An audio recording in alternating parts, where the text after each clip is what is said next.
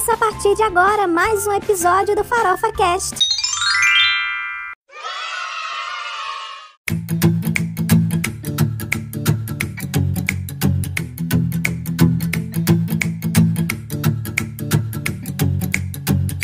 Oi, gente, tudo bem com vocês? Eu sou Luísa Gualberto e começa agora mais um episódio do Farofa Cast. Já lhe convido a me seguir no Instagram, lá eu sou arroba farofa cast. Todos os dias tem dicas e receitas que eu compartilho por lá, então não vai perder. Também já aproveitar e pedir para você ativar aqui o botão de seguir o nosso podcast para não perder nenhum novo episódio.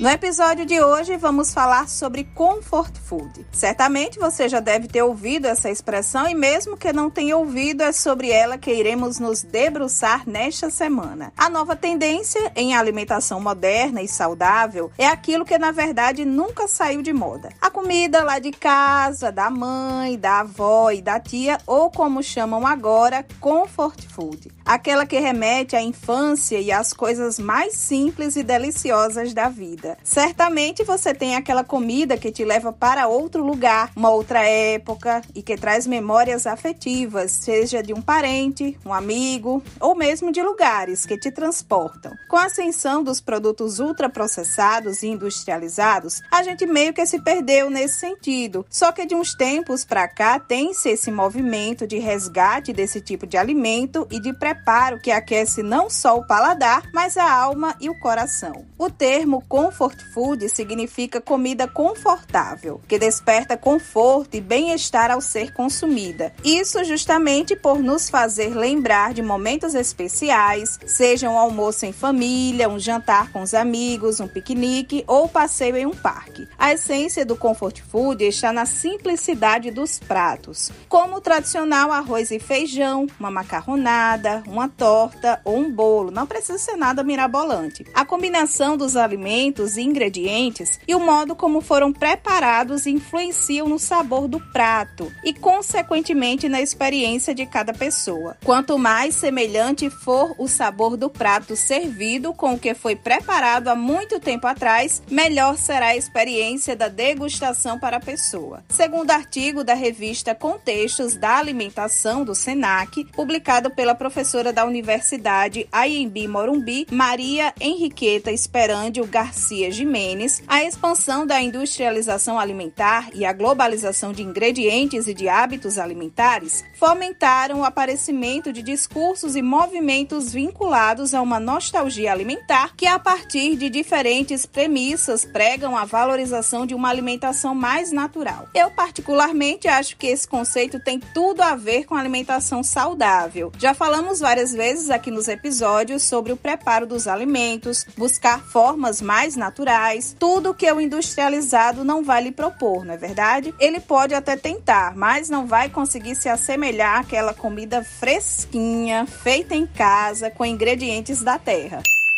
O comfort food estimula as memórias boas, preza pelos ingredientes saudáveis e apresenta pratos simples e gostosos. Pães, bolos e doces caseiros podem ser uma ótima maneira de acrescentar um tom de comfort food ao seu cardápio de produtos. O comfort food está associado também àquelas comidas quentinhas que trazem o conforto que a gente precisa. Por exemplo, depois de um dia cheio de trabalho, aí estão inclusos sopas, uma polenta, uma macarronada ou qualquer outra refeição que lhe traga esse conforto. Não existe um padrão para se enquadrar no comfort food. O que pode trazer memórias afetivas gastronômicas para mim pode não ser o mesmo para você. Bom, minha gente, era isso para o episódio de hoje e eu quero saber qual prato ou comida lhe trazem essa memória afetiva. Me conta lá no Instagram, vou adorar saber. O episódio desta semana vai chegando ao fim e a gente se encontra por aqui na semana que vem. Um cheiro e até lá!